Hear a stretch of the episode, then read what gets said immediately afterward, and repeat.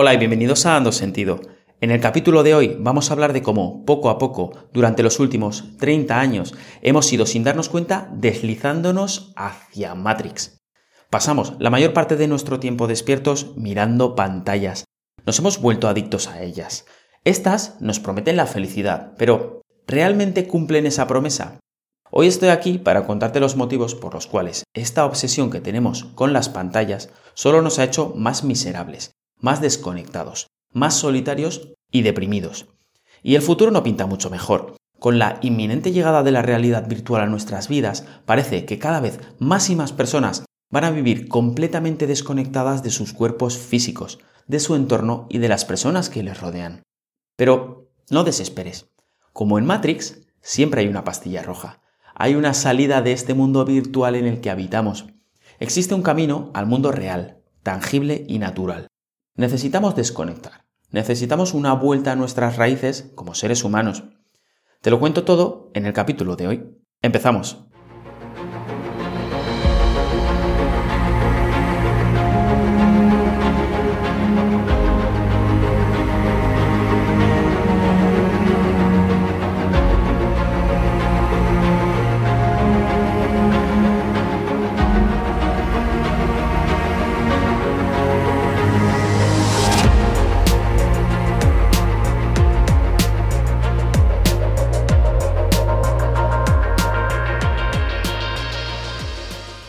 Respóndeme a esta pregunta.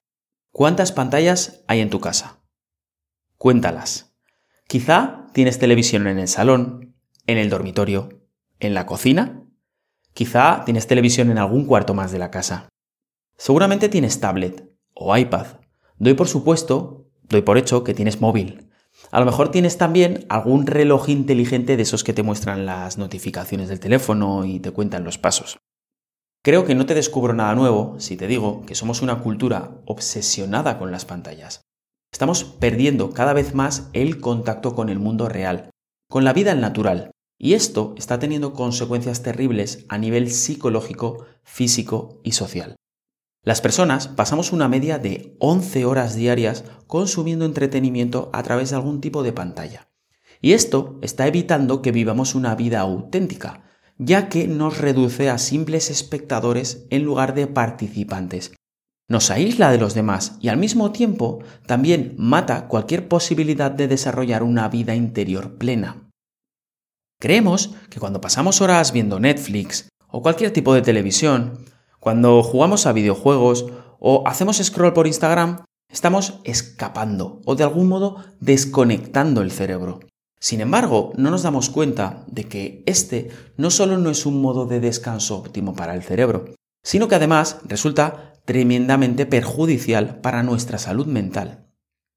Para empezar, uno de los primeros errores que cometemos es pensar que la televisión, los videojuegos o Internet son medios neutros, que lo que nos llega a través de ellos no tiene ningún efecto en nosotros. Por tanto, no nos cuestionamos lo que consumimos digitalmente porque pensamos que no nos afecta. Date cuenta de que todos estos son medios de consumo pasivos, lo que los hace unos canales perfectos para adoctrinar, para alimentar a nuestro cerebro con cualquier cosa que los grandes conglomerados empresariales y el poder gubernamental nos quiera vender en ese momento, con cualquier ideología que nos quieran inculcar, con cualquiera de los miedos, odios o prejuicios con los que nos quieran alimentar. La mente que no opone resistencia es la mente a la que mejor se le puede dar forma. Especialmente si esa mente no se da cuenta de que se la está manipulando. Sin darnos cuenta, empezamos a actuar como la gente que vemos en televisión. Comenzamos a vestir, a hablar y a pensar como ellos. Al final, no distinguimos nuestras vidas de las vidas de fantasía que vemos en las pantallas. Y este es el efecto que tienen 5 horas al día 35 horas a la semana, 2.000 horas al año, año tras año. ¿Cómo podemos creer que todo este tiempo, con el cerebro enchufado al aparatito, no va a tener consecuencias? ¿Cómo podemos pensar que no nos deja ningún pozo? Pero la cosa no queda ahí. Sumadas a estas horas viendo televisión están las horas empleadas en Internet y en redes sociales. ¿Sabes algo que seguro no dirás cuando estés en tu lecho de muerte? Ojalá hubiera pasado más tiempo en Instagram. Eso seguro. Todos sabemos que en el fondo todo este tiempo es superficial, mal empleado y poco o nada productivo. Y que quede una cosa clara, yo soy actor, además de creador de contenido en Internet. Me encanta lo que hago. Mi sueño sería poder ganarme la vida participando en series y películas. En cierto modo, estoy en el negocio y quiero que siga siendo así. Sin embargo, que ame estos medios no quita para que reconozca que tenemos que repensar nuestra relación con el televisor y con Internet. Y esto tanto a la hora de recortar el tiempo empleado en consumir contenido audiovisual como en la manera en la que lo consumimos. Porque es importantísimo desarrollar una mentalidad crítica ante lo que se presenta delante nuestro. Todas estas horas con la cabeza metida en pantallas nos está afectando como individuos y como sociedad. Pasamos la mayor parte de nuestro tiempo libre en el mundo que nos presenta el móvil, la televisión o el monitor. Y luego nos quejamos de que no tenemos tiempo para leer, para hacer deporte, para salir a la naturaleza o para estar con nuestras familias. Esto no tiene sentido. Algo incluido en todas estas horas de ocio pasivo y que merece mención aparte es la pornografía una de las webs de porno más famosas del mundo, reportó que en un solo año se habían subido a su plataforma casi 5 millones de vídeos porno. Tendrías que emplear 115 años de tu vida para poder verlos todos. Contaron también que en un solo año habían recibido 33.000 millones de visitas. Esto, como podrás imaginar, convierte a la pornografía en uno de los negocios más lucrativos que existen actualmente en el mundo. Mira, ver pornografía tiene consecuencias desastrosas a nivel físico, intelectual y moral. Destroza tu líbido y tu energía, disminuye la cantidad de materia gris en tu cerebro, afectando entonces al aprendizaje y a la memoria. Provoca ansiedad y depresión, afecta en tus relaciones personales, te aísla, produce disfunción eréctil, además de ser adictivo, ya que hace que cada vez busques contenido más extremo para lograr la misma cantidad de placer. Eso por no hablar del dilema moral que puede producir el hecho de que al ver porno estás pagando por mirar mientras otra persona se prostituye en pantalla. Ver porno es una de las peores cosas a la que les puedes dedicar tu tiempo. El efecto que tiene el porno en tu cerebro y en tu vida es tan perjudicial que estoy preparando un podcast en el que hablaré exclusivamente del tema. Pero por el momento lo dejamos ahí. Un aspecto muy importante de nuestras vidas que se ve afectado de manera muy negativa debido a la dependencia que tenemos a las pantallas es el planteamiento y consecución de nuestros objetivos en la vida, de nuestros propósitos. Y esto es porque desafiarte con algo importante y real que dé sentido a tu vida, ponerte un objetivo y trabajar hacia él, es muy duro. Es algo que requiere todo tu tiempo, tu trabajo y tu sacrificio. Es por eso que resulta muy difícil cumplir con lo que tienes que hacer para la consecución de tu propósito si a la vez tienes que luchar a cada momento con la tentación de escapar, de ir a lo fácil, de ponerte a mirar vídeos de gatitos o chicas bailando en TikTok, de tragarte una temporada completa de una serie o de jugar videojuegos. La salida fácil está tan cerca, es tan accesible, que hacer cosas de provecho con nuestro tiempo se convierte en algo todavía más cuesta arriba. Mucha gente entonces, en lugar de intentar conseguir una sensación de logro real, auténtica, que es difícil y cuesta esfuerzo, lo que hace es ponerse a jugar a videojuegos. Así llegamos a obtener esa misma sensación de propósito que echamos en falta, pero lo hacemos de manera fácil, virtual, falsa. Dedicamos las horas de nuestro día a lograr tener al 100% el Zelda, a pasarnos el Dark Souls, pero no logramos nada real con ello. Y sabemos, aunque nos moleste, en el fondo de nuestras cabezas, que eso que hemos hecho no vale para nada, que es solo entretenimiento, que no nos convierte en nadie. Toda esta dependencia desarrollada hacia las pantallas se ve especialmente multiplicada en la vida de los niños y de los jóvenes de ahora, porque ellos ya han nacido en este entorno irreal, virtual que hemos creado. Es mirando pantallas como han pasado casi todo su tiempo. los niños y los adolescentes actuales no levantan casi nunca la cabeza de los móviles. Y así es como no saben relacionarse con otros seres humanos en un entorno real. No desarrollan empatía ni inteligencia emocional. No aprenden a tener conversaciones interesantes, a prestar atención, a pensar por sí mismos, a disfrutar de la naturaleza, a enfrentarse a la realidad. Luego no podemos quejarnos de que nuestra juventud esté en su mayor parte deprimida, de que se sienta ansiosa, sola y miserable.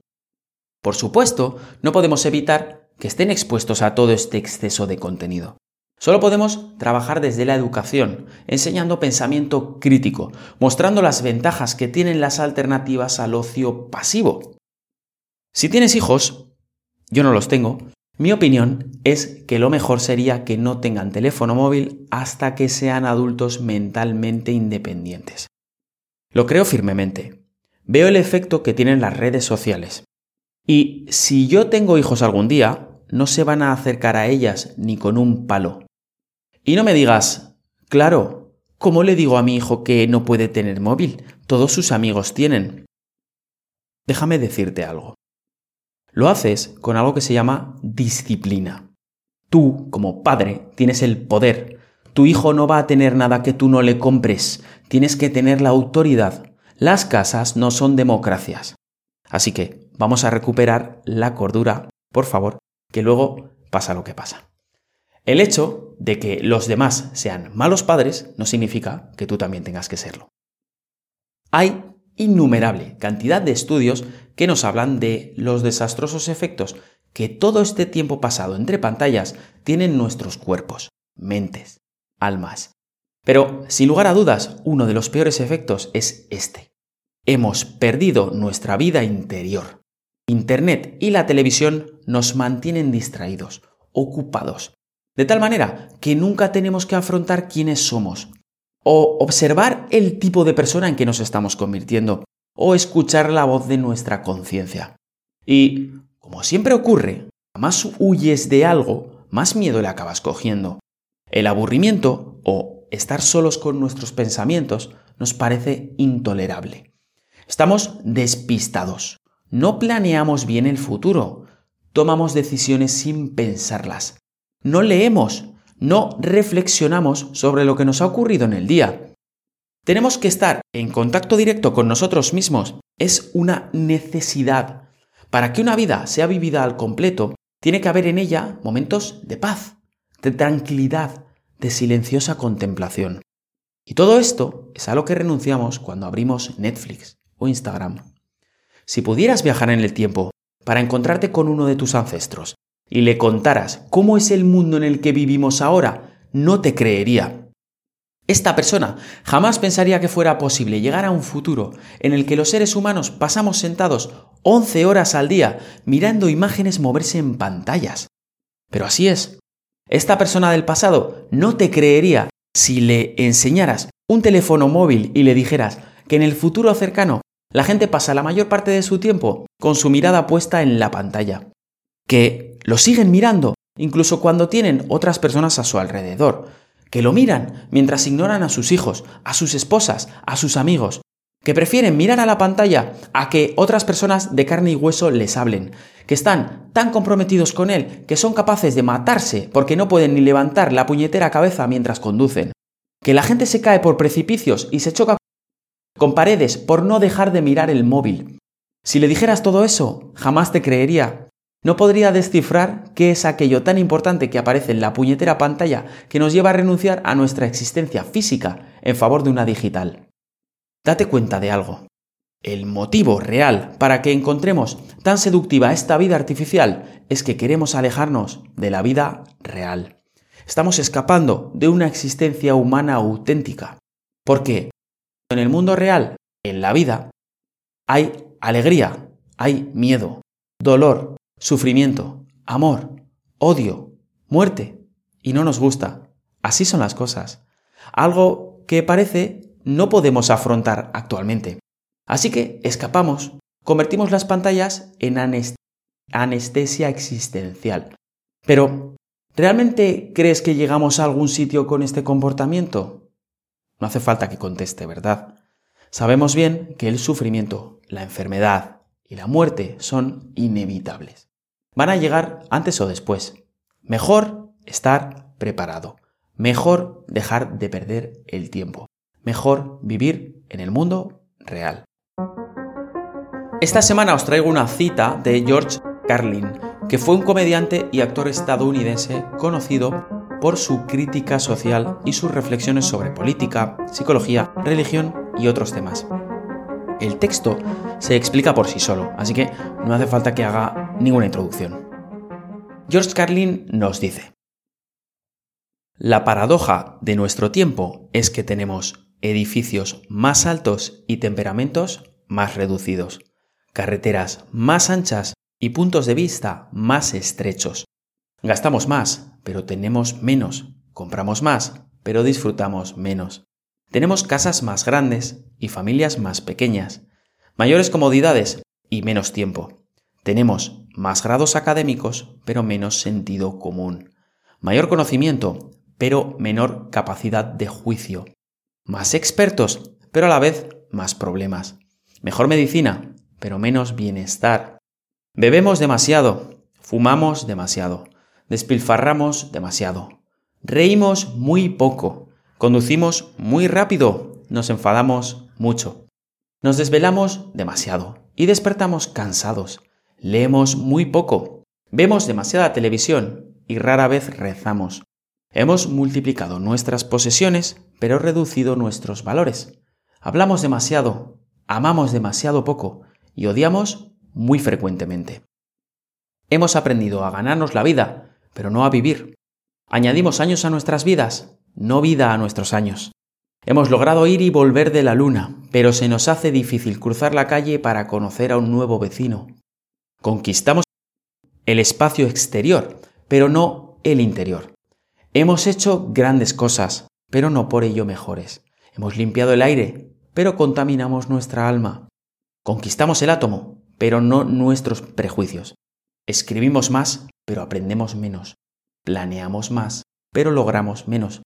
Hemos aprendido a apresurarnos, pero no a esperar. Producimos ordenadores que pueden procesar mayor información y difundirla, pero nos, comunicamos cada vez menos y menos. Estos son tiempos de comidas rápidas y digestión lenta, de hombres de gran talla y cortedad de carácter, de enormes ganancias económicas y relaciones humanas superficiales. Hoy en día hay dos ingresos, pero más divorcios, casas más lujosas, pero hogares rotos.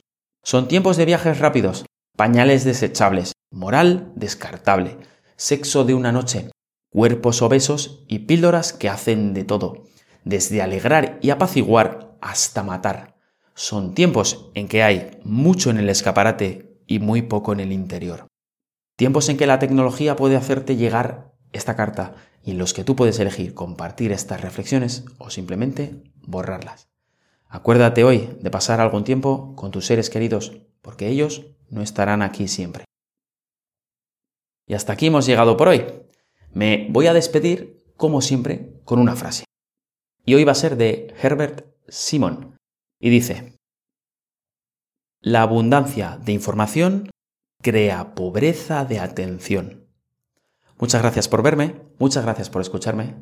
Nos vemos la semana que viene. Por favor, cuídate. Un abrazo.